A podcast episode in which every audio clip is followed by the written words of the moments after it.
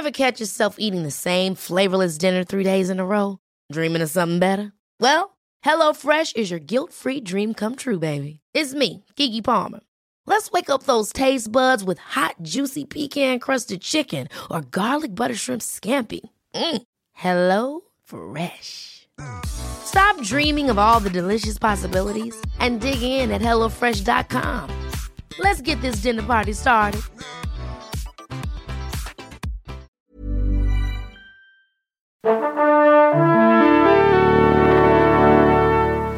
Bonjour. C'est moi Orson Welles. J'aime pas trop les voleurs et les fils de pute.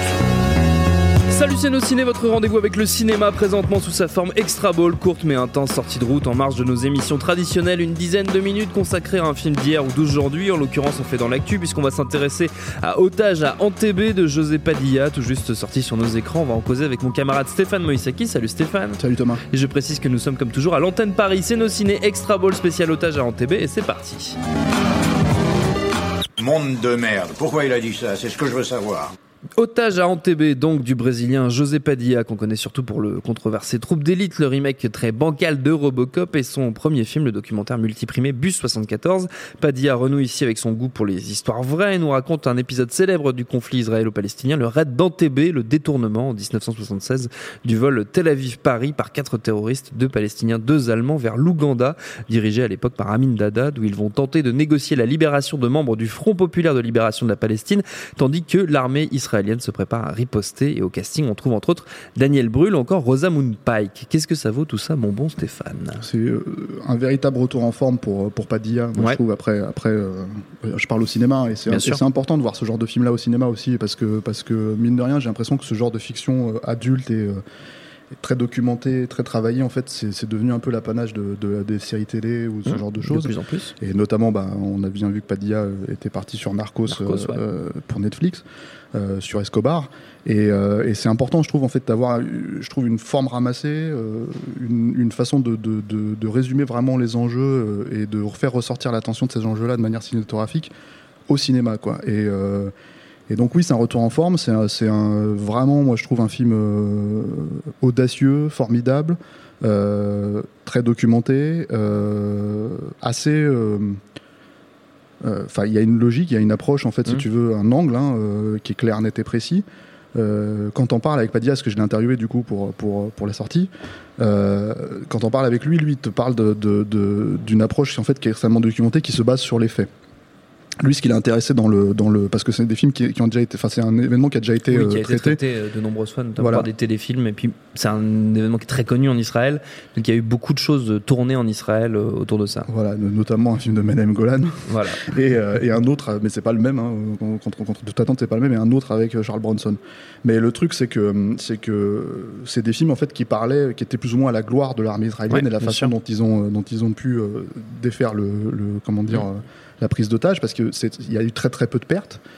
Euh, ce dont parle Otage en TB, c'est surtout euh, les, à la fois d'abord euh, le parti pris des, des, des preneurs d'otages, Mm. leur fonctionnement, leur raisonnement, et ça, ça, ça, ça s'ancre beaucoup là-dessus. Et en deuxième partie, et même, ça prend le, le- le pas dessus, c'est le- les, les ramifications politiques entre Oui. Isaac Rabin et, et Shimon Peres, qui étaient, qui étaient pas du tout d'accord avec l'idée de lancer une, une Une intervention. militaire. Et euh, c'est- de ça dont parle le film, en fait. Et, et comme tous les bons films politiques euh, qui sortent, on va dire, euh, aujourd'hui, mais qui, traitent du passé, ils parlent évidemment du présent. Oui, forcément. Et c'est la logique du film euh, ici aussi, c'est-à-dire qu'en gros, le film. Le film évoque très clairement euh, la situation au Moyen-Orient, la situation en fait avec Israël et, et la Palestine, et, euh, et toute cette logique en fait de, de, de- de l'emploi de la force en fait dans, dans, dans les deux sens en fait Mm. pour pour euh, Pour parvenir à ses fins. voilà, c'est ça. Et du coup, en fait, euh, là où Padilla est extrêmement doué, je trouve, en fait, pour, pour faire ressortir ça, c'est que il y a des enjeux dans ces scènes-là aussi, en fait. Mm.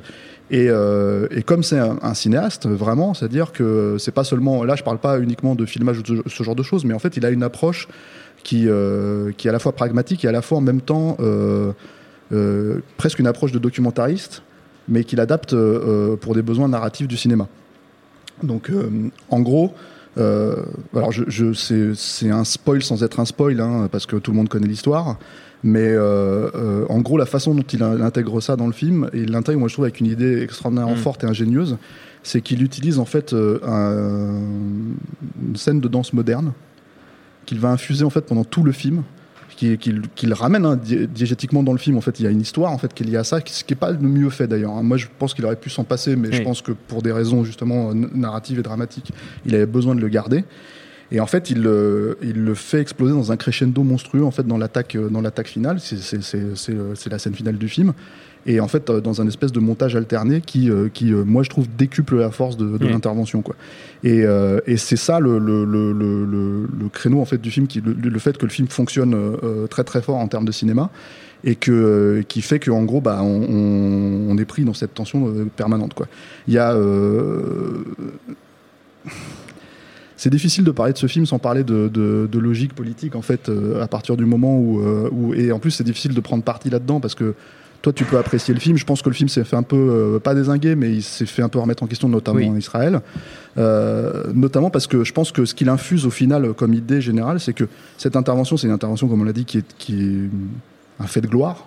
Oui, complètement. Ce que le film euh, ne met pas forcément en valeur. Bah, c'est pas seulement qu'il le met pas en valeur, c'est qu'en fait en termes de tonalité, il le comment dire, c'est pas ce qui ressort en fait au final du film quoi. C'est-à-dire que tous les sacrifices et tous les enjeux qui ont dû être mis en place, c'est ce sur quoi il s'attarde euh, à proprement parler, et c'est ce qui participe encore une fois de la tension dramatique. Hmm. Euh, donc ça, c'est la, ça, c'est la partie, euh, on va dire, politique, géopolitique même. Et, après, il y a la partie humaine en fait du film, c'est-à-dire que, y compris chez les, chez les preneurs d'otages en fait, et la façon dont eux fonctionnent vis-à-vis de, de, ce qu'ils voulaient faire et ce qu'ils voulaient mettre en avant. Il y a euh, des prises de liberté avec la réalité. Euh, bah, obligatoirement, mais euh, disons que c'est probablement de tous ces films-là, puisqu'il a l'avantage d'être d'arriver 40 ans après les faits. d'être plus documenté que ceux qui étaient sortis dans, dans, la foulée, et notamment, je pense, celui de Golan, encore une fois, quoi, et qui est probablement pas du tout de parti pris. Mais, mais, mais, le truc, c'est qu'en fait, il, par exemple, il y a des personnages qui sont pas des vrais personnages, qui sont des résumés de personnages, en fait, qui synthétisent deux personnages en même temps, ce genre de choses. Et, euh, et après, tu as d'autres situations où tu le sais, en fait, quand tu es en train de regarder le film, que c'est une situation qui est pas vraiment arrivée. Mm. C'est notamment une scène de confession, plus ou moins, de Rosamund Pike à la fin du film, euh, qui est en plus extrêmement belle, en fait, extrêmement touchante, parce que euh, elle touche un peu la folie en fait de, de, de ces preneurs d'otages, la raison mm. de, que leur fonctionnement en fait, tu veux, leur idéologie politique a pris finalement, euh, euh, s'est fait bouffer en fait par, le, par, la, par la folie de la situation, quoi, de rester une semaine comme ça dans, dans, dans, dans ce dans ce dans ce jus en fait euh, voilà exactement. Et donc du coup il y a tous ces tous ces trucs en fait qui se mettent en place et qui font que bah voilà on rentre dans une espèce de, de, de voilà, encore une fois, je peux pas utiliser un meilleur terme que euh, tension, euh, tension phénoménale. Je dis ça parce que ça manque. Moi, je trouve que ça manque beaucoup à, à ce, en généralement, à ce genre de film, euh, mm. à ce genre de thriller politique, en fait. je pense à des films comme Syriana ou ce genre de choses, en fait, où tu peux comprendre la démarche, la façon dont, dont, dont eux essayent de t'expliquer, de résumer des enjeux géopolitiques importants mais, euh, mais en restant tellement sur les faits que finalement il n'y a pas d'implication pour toi le mmh. spectateur, euh, sauf si le sujet t'intéresse vraiment passionnément. La tension dramatique passe un peu au deuxième plan. Exactement, et le problème en fait c'est que du coup ce genre de choses, euh, si tu es déjà intéressé par ça, finalement c'est un digeste dont tu peux te passer quoi. Mmh. Donc là, voilà, là l'idée c'est vraiment en fait de, de, de, de, multiplier en fait tous ces tous ces tous ces raisonnements humains et de le faire exploser quoi. Et mine de rien, c'est aussi un retour en forme parce que euh, c'est une flèche en termes de. C'est un film. Ce film, c'est une flèche. Ça va droit au but. C'est en termes de thématique, en termes de tout ce que ça raconte, c'est clair, net et précis, ce qui n'était pas forcément le cas. Alors, on connaît les problématiques de, de, tournage, on connaît les problématiques avec les studios de Robocop, nous son remake, quoi, qui est déjà, je pense, qui est un film problématique parce que c'est problématique de remake Robocop et de pas essayer de refaire la même chose, en fait, fondamentalement, puisque c'est un film qui tient debout 40 euh, ans après, 30 ans après, euh, sans et qui est encore d'actualité. mais en plus parce que, comment dire bah, il avait tous ces, euh, toutes ces, euh, tous ces, comment dire, impératifs de euh, PG-13, de, de mm. donc faire un film où tu te retrouves avec Robocop qui finalement a un taser et ce genre de choses, quoi. Là, justement, en fait, le fait d'avoir quelque chose de beaucoup plus ramassé en fait de, de, parce que c'est une prod anglaise c'est même pas une prod américaine en fait c'est voilà, working, britannique working title.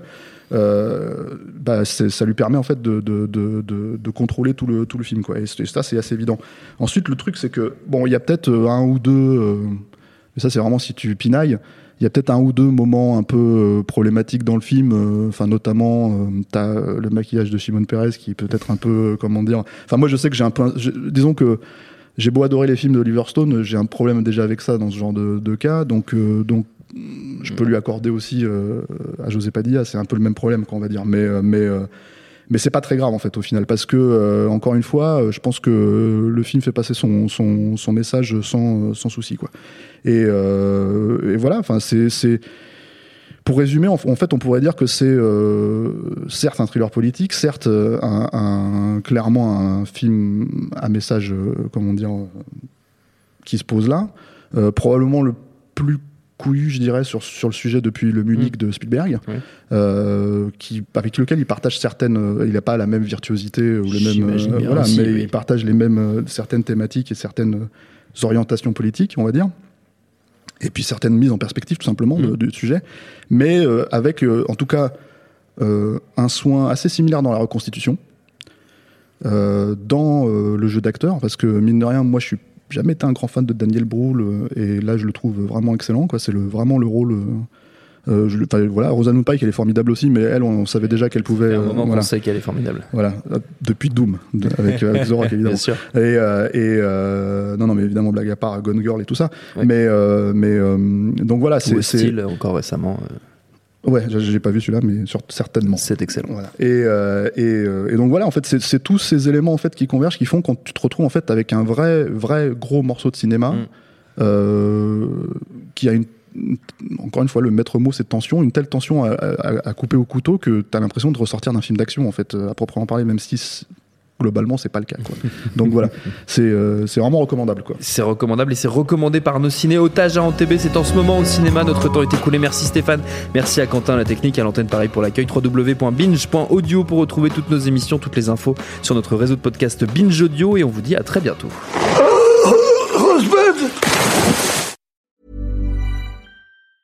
Ever catch yourself eating the same flavorless dinner three days in a row? Dreaming of something better? Well, HelloFresh is your guilt free dream come true, baby. It's me, Kiki Palmer. Let's wake up those taste buds with hot, juicy pecan crusted chicken or garlic butter shrimp scampi. Mm. Hello Fresh. Stop dreaming of all the delicious possibilities and dig in at HelloFresh.com. Let's get this dinner party started.